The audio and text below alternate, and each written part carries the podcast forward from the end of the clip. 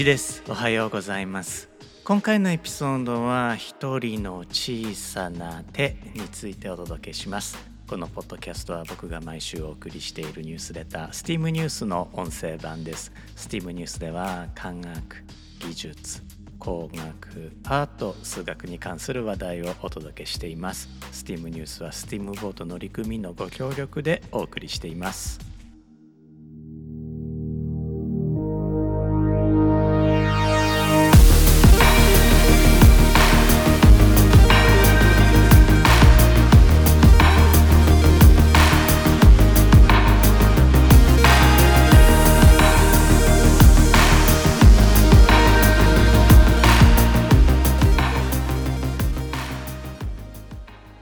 めまして1です。このエピソードは2023年12月21日に収録しています。このエピソードでは STEAM ニュース第159号から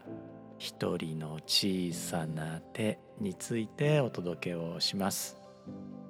今回のエピソードから放送時間を18分とさせていただきます。18分というのはアメリカテッドカンファレンスのトークの最長時間として設定されている時間なんです。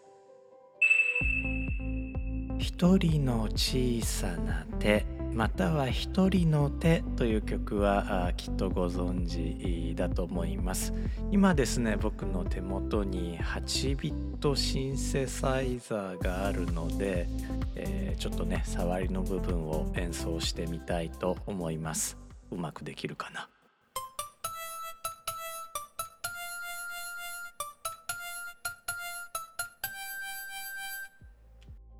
いや下手っぴでごめんなさい。一応言い訳しておくとこれ今メカニカルスイッチで演奏したので、えー、これがね、えー、オルガンだったらもうちょっと上手に弾けたんですがまあそれは置いといて。この「一人の小さな手」えー、という曲。もともとは日本の曲ではなくアメリカのフォークソングなんです。えー、皆さんが知っている「一人の小さな手何もできないけれど」という歌詞は日本のシンガー本田ルツ子が1971年に翻訳してレコード化したものです。この歌詞にはちょっとしたストーリーが隠されているんです。どんなストーリーなのかこのエピソードでご紹介をしていきたいと思います。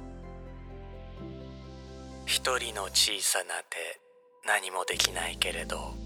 それでもみんなの手と手を合わせれば何かできる何かできる。これは本田ルツ子による翻訳です。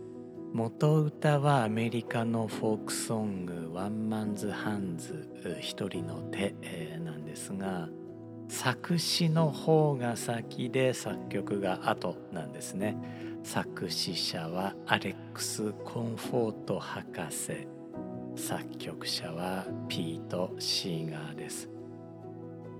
このアレックス・コンフォート博士による英語のオリジナル歌詞なのですがこのように始まります。One man's hands can't tear a prison down、えー、翻訳すると一人の手では監獄を破れない。えー、続けて2人の手でも監獄を破れない。でももし100万人が集まればその日がやってくることを見るだろう、まあ、こんな歌詞なんですね。どうでしょうか？翻訳と日本語訳とは少し印象が違うんじゃないでしょうか？この監獄はフランスのバスティーユ牢獄を表していると言われていますつまりアレックス・コンフォート博士のオリジナルの歌詞は民衆の力で共和制を打ち立てるという歌詞だったんですね。日本語訳は何かできるだったのですがその何かとは民衆ができる最大の政治行動つまり市民革命のことでした。日本語への翻訳時にオリジナルのメッセージがぼかされてしまったんです。そしてですね一人の小さな手のオリジナル英語歌詞は4番まであります。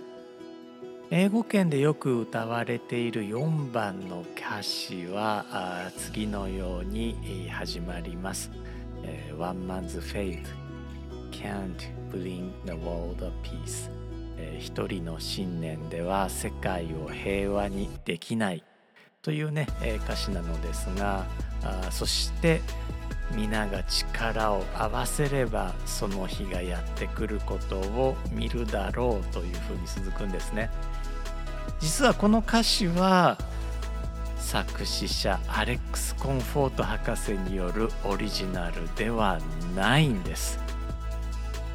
オリジナルの英語歌詞第4番はこんな風に始まります。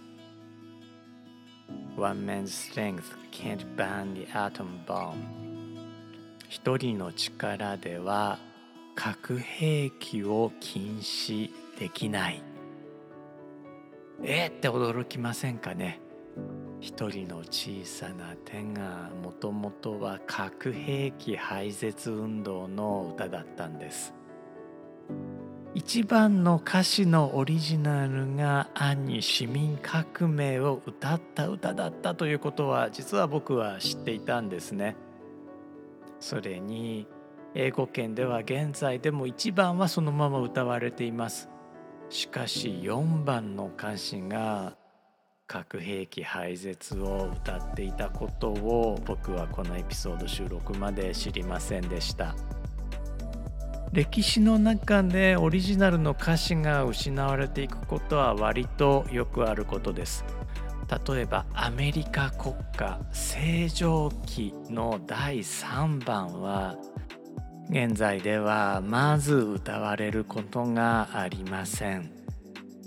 気になる方は YouTube で探してみていただくと良いのですが血で血を洗う戦争を賛美する第3番は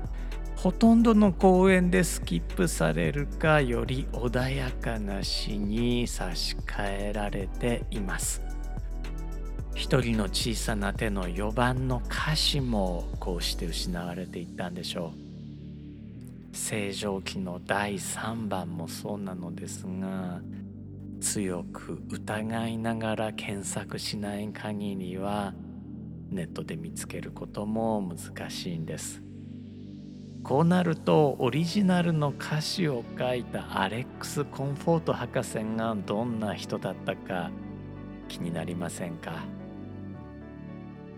でもその前に歌詞を翻訳することについて一言挟ませてください。まず根本的に英語の歌詞を日本語の歌詞へ翻訳する時にはどうしても音節数の制約が厳しくなるんですね。日本語の単語はほぼ母音で終わる解音節であるのに対して英語の単語は子音で終わる平音節であることが多いんです。解音節だとどうしても単語が詰め込めないんですよね。まあそんな中映画「アナと雪の女王」の主題歌である「レッド・イット・ゴー」の翻訳はすごくね見事だと思います。歌詞は「Let it go, let it go. Can't hold it back anymore」なんですがこれ日本語訳にするとありのままの姿見せるのよになっていますよね。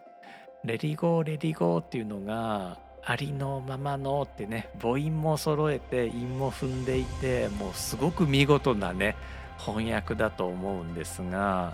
あこれオリジナル歌詞の「レディゴー」これ2分の1小節なんですがこれをありのままの姿見せるのよっていうふうに日本語にすると2小節かかってしまうんです。まあ、このように英語の歌詞を日本語の歌詞に翻訳するにはどうしても意味を落とさざるを得ない場合があります。一人の手を翻訳する時にもそもそも全文を訳せないという問題があったこととね、えー、思うんですね。少なくとも僕はあ最初の歌詞「Women's hands can't tear prison down」っていうのを、まあ、一人の手では監獄を破れないというのを同じ小説数で日本語に訳すことはできません。この事情はおそらく本田ルツ子にとっても同じだったんじゃないかと僕は想像するんです。そのために元の歌詞のメッセージが薄められたとしてもこれは仕方のないことだとまあ僕は思うんですね。アレックス・コンフォート博士は1972年に The Joy of Sex、えー、セックスの楽しみという書籍を書いています。そのため彼は本人の意に反してドクターセックスと呼ばれることになってしまいました。そのせいかどうかはわからないんですが英語版ウィキペディアのページでも彼のその他の活動については多くが語られていません。例えばこの一人の手については触れられていないんです。しかし彼が英国百人委員会の創設メンバーであることは知られています。この百人委員会なのですがこれは反戦団体で哲学者そして数学者であったバートランド・ラッセル教も名を連ねています。百人委員会は1961年9月17日核兵器反対運動をロンドントラファルガー広場で実施します。その結果コンフォート博士はラッセル教と共に投獄されてしまいます、えー、牢屋に入れられたんですね。コンフォート博士はこの時41歳でしたがラッセル教は89歳でした。89歳っていうとねまあなかなかのお年ですよね。で、えー、このラッセル教なんですが警察から今後おとなしくすると約束したら釈放するという誘いを受けます。が彼は断ってしまいます。おとなしくするぐらいならこのまま牢屋の中にいるということなんですね。仕方なくこのコンフォート博士もお付き合いしたようです。なかなか筋金入りですね。そんなコンフォート博士が歌詞に共和制や核兵器廃絶のメッセージを込めた理由を僕はなんとなく想像できます。彼は美しさはメディアである美しさとは媒体であると信じたんじゃないでしょうか美しいものはその美しさゆえに後世へと伝えられるしあわよくば現実のものになると信じたんじゃないかなと僕は思います。日本の万葉集は1200年の年月を耐え抜いています。これすごいことだと思いますよ。もし万葉集の中身が美しくなければきっと忘れ去られていたと僕は思うんです。コンフォート博士の一番の歌詞は生き延びました。しかし4番の歌詞はそうではありませんでした。美しくなかったのかそれとも普遍的なメッセージにはなりえなかったのか。単に誰も4番までは歌わなかったのか理由は今後の宿題とさせてください。美しいものは同じように美しいものに出会った時に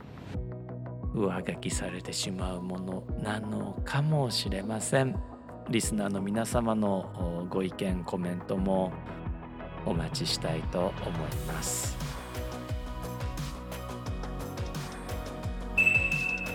というわけでね、えー、今週も最後まで聞いてくださってありがとうございました。えー、ところでですね、えー、アメリカの TED カンファレンスがスピーチを18分に限っている理由なのですが